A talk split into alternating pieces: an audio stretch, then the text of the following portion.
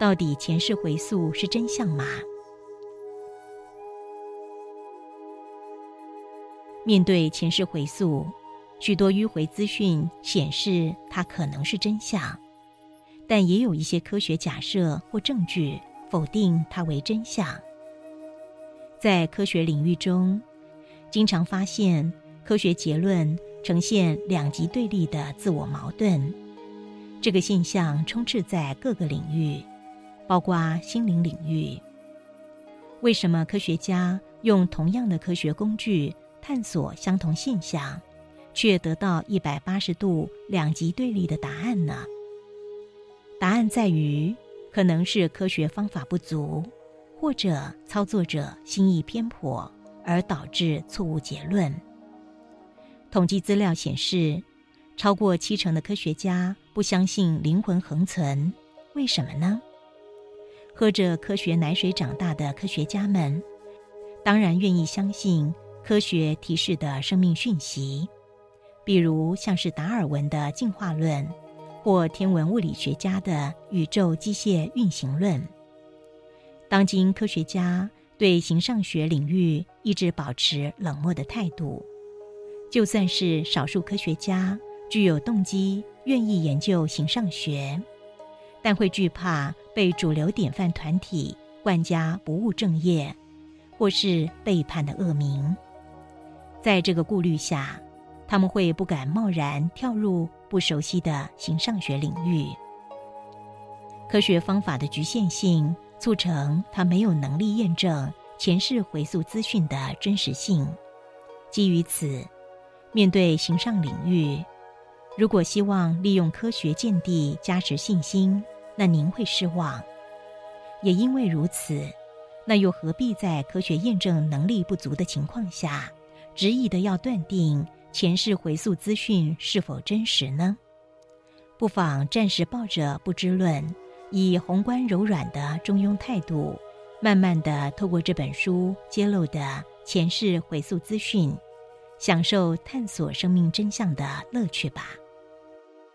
此外，不妨考虑一个谏言，如古人所说：“如人饮水，冷暖自知。”何妨？自己亲身经验一次前世回溯吧。前世回溯不但是个既安全、有趣的过程，而且有额外的奖励，就是透过催眠师的引导、规划，增进身心健康与创造新颖的正向人生观。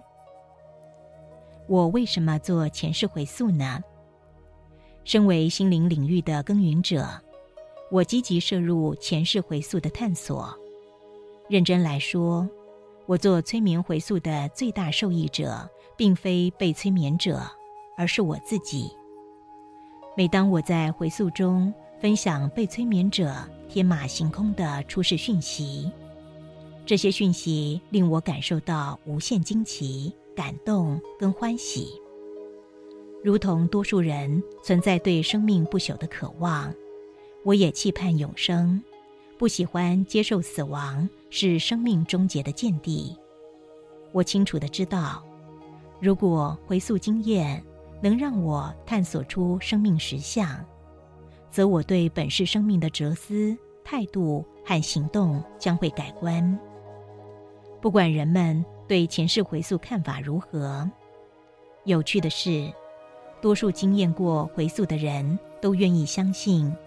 回溯中觉知到的生命讯息是实相，自认对生命有更透彻的了解，也自觉具备更多祝福与能量，面对生命诸般的挑战。面对生命实相探索，请接受一个谏言：找不到证据证明神在论为真，与找到证据证明神在论为伪，绝非同义词。我建议，在没有扎实可靠的客观证据显现前，不要刻意对生命草率的表态。希望您能够透过这本书为弃子，一探前世回溯为真的可能性和人生的意义。相信在可见的未来，人们对于了解生命实相的渴望会加温，它会形成一般自然流动的趋势。面对这个趋势，科学仍将一如往常束手无策。但我不禁在想，透过这本书回溯案例所提示的讯息，人们也许可以跳脱科学局限的框架，一探生命真理。的确。在各种神秘的形上经验中，回溯中与灵界接触的经验，的确是颇具说服力的初步证据。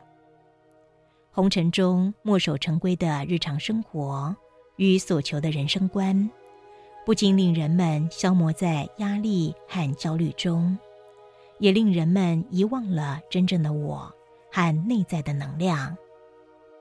如果灵魂恒存，如果人们意识到，人到人间并非仅是无常几率下的偶然境遇，而是在高维智慧下被祝福的温馨规划，那么，这个觉知可令人们更能够在积极乐观的人生观下圆满生命，也可以平静坦然地面对死亡，在灵魂恒在的觉知下经营生命。您必定是赢家，但如果你错了，死亡后灵魂并非恒存，那您仍然会是赢家。为什么呢？因为既然死后意念已经消逝，你根本不能后悔你错了。但您已经在生前享受过谎言带给你的平静喜悦的生命。反过来说。如果你自认聪明博学，坚持否定灵魂恒存，那么不管死后真相是什么，不管猜对或猜错，您必定难以面对死亡前面对生命不舍的痛苦。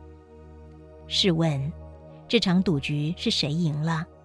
是相信神在论的人，还是不相信神在论的人呢？